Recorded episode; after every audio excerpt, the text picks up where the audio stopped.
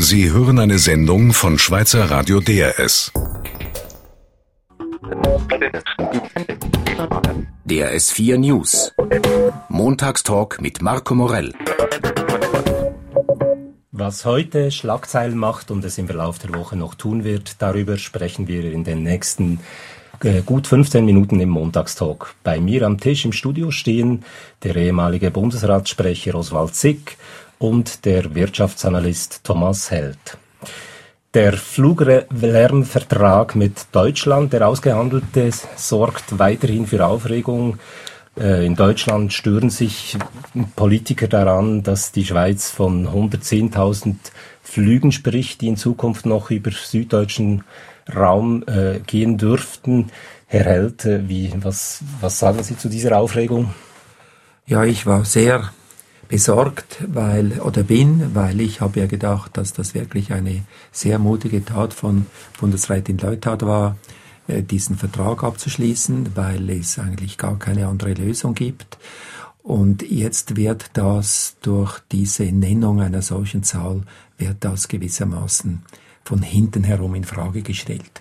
Und ich weiß nicht, ob es eine Unachtsamkeit ist oder ob jemand äh, in der Schweiz gibt es ja auch viele Gegner eines solchen Vertrages, die am liebsten den Flughafen äh, auf einen kleinen Provinzflughafen reduzieren möchten, ob irgendwie von einer solchen Seite diese Zahl in Papiere hineingerutscht ist. Der deutsche Verkehrsminister hat das ja als Quatsch bezeichnet am Freitag vor den Medien. Oswald Sigwa, ähm, verstehen Sie diese heftige Reaktion in Deutschland? Ja, die Papiere, die äh, wo diese Zahl äh, hineingerutscht ist, äh, das sind ja Vernehmlassungsunterlagen und Vernehmlassungsunterlagen über einen Staatsvertragsentwurf. Die müssen natürlich mit dem Partner dieses Staatsvertrags abgesprochen werden. Der ja unterzeichnet Wort ist. für oder? Wort, ja, ja, ja, und Zahl für Zahl. Das ist eine Selbstverständlichkeit. Also offenbar hat man diese Zahl, vielleicht auch anderes, äh, in diesem Vernehmlassungsentwurf äh, nicht, äh, nicht abgesprochen mit den Partnern. Und das ist, das ist also wirklich, da verstehe ich, wenn da der deutsche Verkehrsminister von grobem Unfug spricht. Also gefährdet da das Departement von Verkehrsministerin Leuthardt ein wichtiges Vertragswerk? Ich weiß ja eben nicht, ob es wirklich, ich meine, es arbeiten ja viele Leute an solchen Unterlagen mit und es sind viele Interessen hier involviert.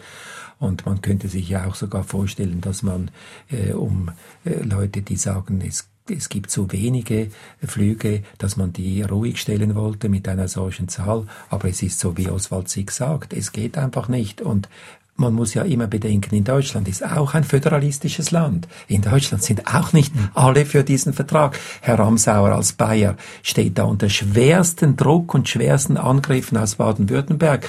Und dann greift man mit einer solchen Zahl oder in einen innenpolitischen Prozess im anderen Land ein. Das ist das Problem. Wir werden gespannt schauen, ob dieser Vertrag jetzt noch zu retten ist, ob sich das bald wieder beruhigt. Ähm ein anderes Thema, Kanton Basel-Stadt hat gestern gewählt und hat sich auf, de, auf, den ersten Blick hat sich das Motto der helvetischen Politik bestätigt, alles bleibt wie es war. Oder Oswald Sieg, sehen Sie irgendetwas Neues an diesem Wahlergebnis? Ja gut, äh, es ist auffallend, dass also die Regierung sehr gut äh, wiedergewählt worden ist. Also Stabilität, würde ich sagen, auf gutem politischen Niveau. Und äh, im Parlament, in den äh, Kantonsrat- oder Großratswahlen hat sich auch nicht viel geändert. Immerhin, dort gab es meines Erachtens eine Änderung, die mindestens bemerkenswert ist. Die rechte, die, die rechte Außenseite hat etwas zugelegt. Und das ist unter Umständen darauf zurückzuführen, dass die, die Basler Zeitung, die hat ja eine eigentlichen, einen eigentlichen Wahlkampf geführt und hat Sicherheit und Kriminalität, Schutz vor Kriminalität äh, zu den obersten Themen gemacht. Und damit hat sie insbesondere die Bürgerlichen und vor allem die SVP stärken wollen, hat aber dann möglicherweise bewirkt, äh, dass die äh, diese zwei äh, Außenseiter der äh, Rechten äh, eben einen, eher einen Sitz gewonnen haben.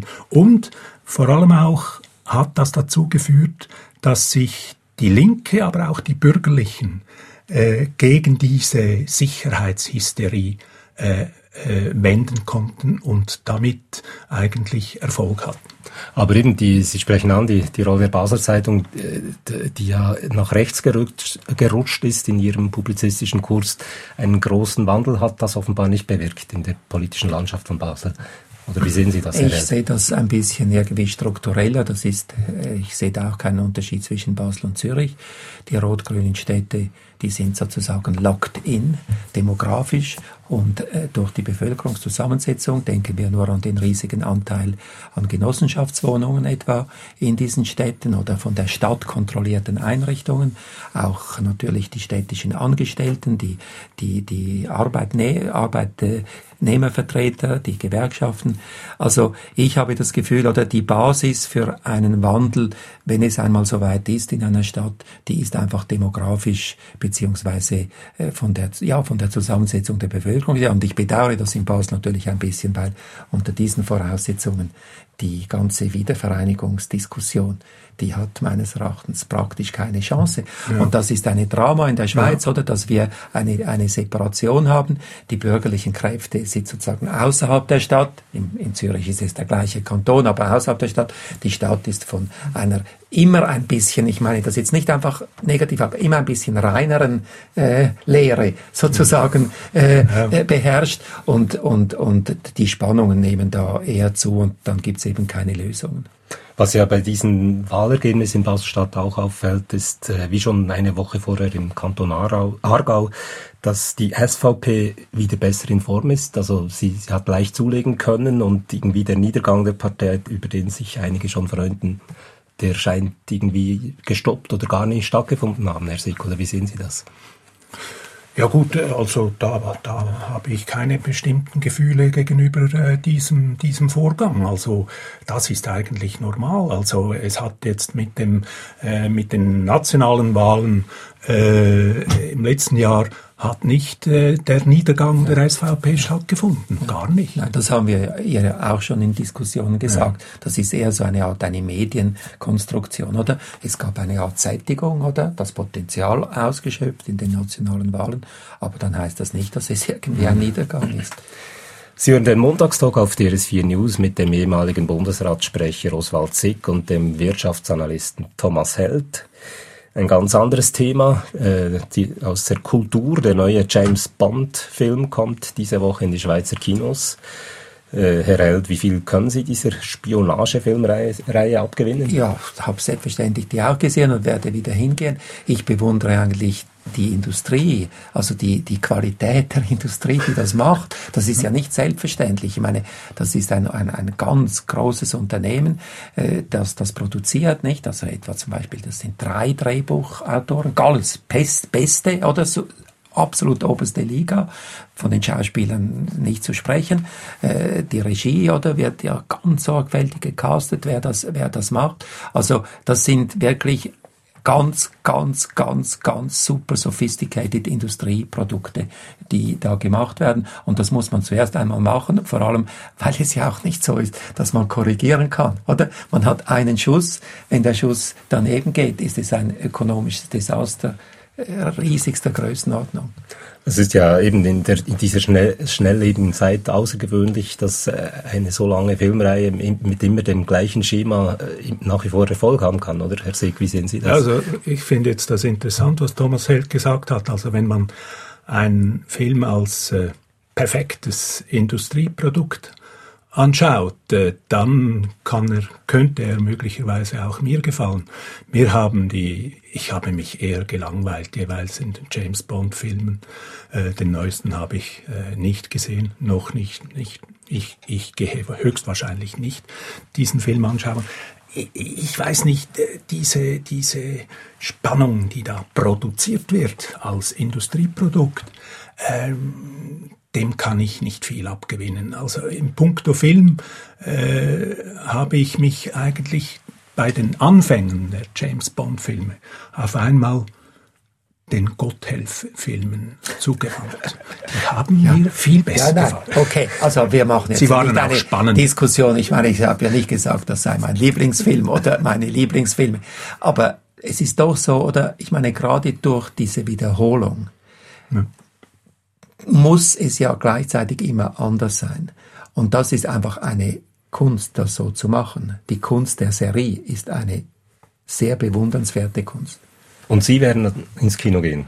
Ich denke, ja, ich gehe, ich gehe, muss ich sagen, ganz selten, oder? Und es sind meistens eher, sagen wir, die Typ Gotthelf-Filme, also im weitesten Sinn. Aber ich werde schauen, dass es geht, ja. Kommen wir wieder zur ernsthafteren Politik. Am Mittwoch wird sich der Bundesrat allem Anschein nach mit der Zukunft des Schweizer Finanzplatzes befassen. Das Bankgeheimnis steht ja unter massivem internationalem Druck und der Bundesrat muss jetzt eine Antwort darauf finden und das in einer neuen Finanzmarktstrategie formulieren. Herr Held, wie sollte diese Strategie Ihrer Ansicht nach aussehen? Ja, ich habe sozusagen mit dem Ansatz ein bisschen Schwierigkeiten, nicht? Ich meine, es ist ja, der Bundesrat ist ja nicht ein Unternehmen. Auch die Schweiz ist nicht ein Unternehmen, das jetzt eine Strategie entwickeln muss für den Finanzplatz. Und interessanterweise, und ich glaube, das ist ein bisschen der Kern auch des Dramas, ist es ja so, dass die Finanzindustrie selbst trotz großer Bemühungen, gab es ja auch, oder Papiere, die sagen, das ist unsere Strategie, etwa von, von dem früheren Rektor der, der Uni St. Gallen, Peter Gomez, der da intensiv daran gearbeitet hat, die, die, die Industrie war nicht in der Lage, so etwas zu formulieren. Die Bankiervereinigung war nicht in der Lage, so etwas zu formulieren, weil eben die Unterschiede innerhalb der Industrie, die Interessenunterschiede innerhalb der Industrie, Privatbanken äh, in Genf, die Großbanken, die Raiffeisenbanken, die kantonalen Banken, einfach objektiv, das hat nichts mit Leuten zu tun, so groß waren, dass es nicht möglich war, so etwas wie eine gemeinsame Strategie zu formulieren. Jetzt hat sich das auf den Bund verlagert und ich fürchte einfach, das ist nicht möglich oder der Bund gerät immer stärker in eine Art Kollusion mit den Banken, wie in den anderen Ländern auch, oder? Die Banken sind von der Regierung abhängig, die Regierung ist von den Banken abhängig, bei uns vielleicht nicht so sehr wie in Europa. Und ich denke, dass da einfach wieder eine sehr viel größere Trennung äh, sein sollte. Also deshalb, sich, deshalb war die Too Big to Fail äh, Sache so ein wichtiger Reformschritt. Also Sie sagen, der Bundesrat hat sich zu wenig distanziert, emanzipiert vom Einfluss der Banken.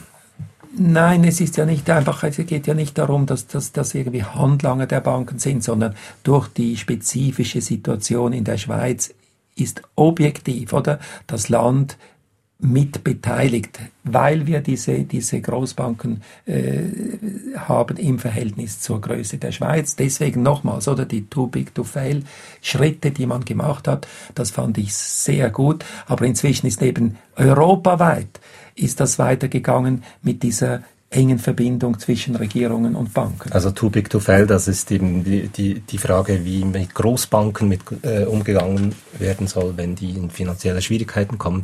Herr Sick, haben Sie eine Vision, wie die Schweiz ihre Finanzmarktstrategie Ich habe keine Vision, könnte? ich habe keine Vision, auch in dieser Hinsicht nicht. Äh, aber wenn äh, äh bei dieser Strategie ein zentrales Element die Steuerabkommen sind, äh, dann steht die Strategie unter einem unguten, schlechten Stern. Denn also man muss sich vorstellen, gegen oder für diese Steuerabkommen hätte das Volk Ja oder Nein sagen sollen. Und diese Abstimmungen sind nun gekappt worden durch möglicherweise äh, einen administrativen Leerlauf, der da passiert ist. Also das finde ich ein, einen geradezu staatspolitischen Skandal, dass man dem Bürger, der Bürgerin äh, hier äh, sein und ihr politisches Recht über solche Verträge abstimmen zu können, vorbehält. Hm. Okay, ich meine, das, ich, das ist unschön und ich, ich möchte nicht ins Detail, aber sondern es ist trotzdem so, dass natürlich die wirkliche Bedrohung dieser Abkommen nicht davon herkommt, sondern sie kommt eben davon her, dass wiederum in Deutschland dieses Abkommen nicht äh, ratifikationsfähig scheint im Moment und dass ohne das Abkommen mit Deutschland natürlich diese Abkommensstrategie auf schwachen Füßen steht, oder? Ja. Auch wenn die anderen, das ist nett, dass man das mit Österreich gemacht hat, aber ja. das ist nicht ein. Dann sind Kon es also nur die Deutschen, Entschuldigung, die über diese Abkommen äh, befinden und die Schweizer äh, äh, nein, nein, die, Moment, das Parlament äh, hat über diese Abkommen ja natürlich, ja also, natürlich, aber ja, ja. bei uns hat das Parlament nicht die gleiche Macht. Nein, aber Sie, man kann auch wie, nicht sagen, dass es eine, dass, dass wenn es ein bisschen mehr Widerstand gegeben hätte, wären die Referenden auch eindeutiger zustande gekommen. Ich muss hier leider abbrechen. Äh, das war der Montagstalk auf DRS4 News. Meine Gäste waren der ehemalige Bundesratssprecher Oswald Zick und der Wirtschaftsanalyst Thomas Held. Mein Name ist Marco Morell. Sie hörten eine Sendung von Schweizer Radio DRS. Mehr Informationen auf drs.ch.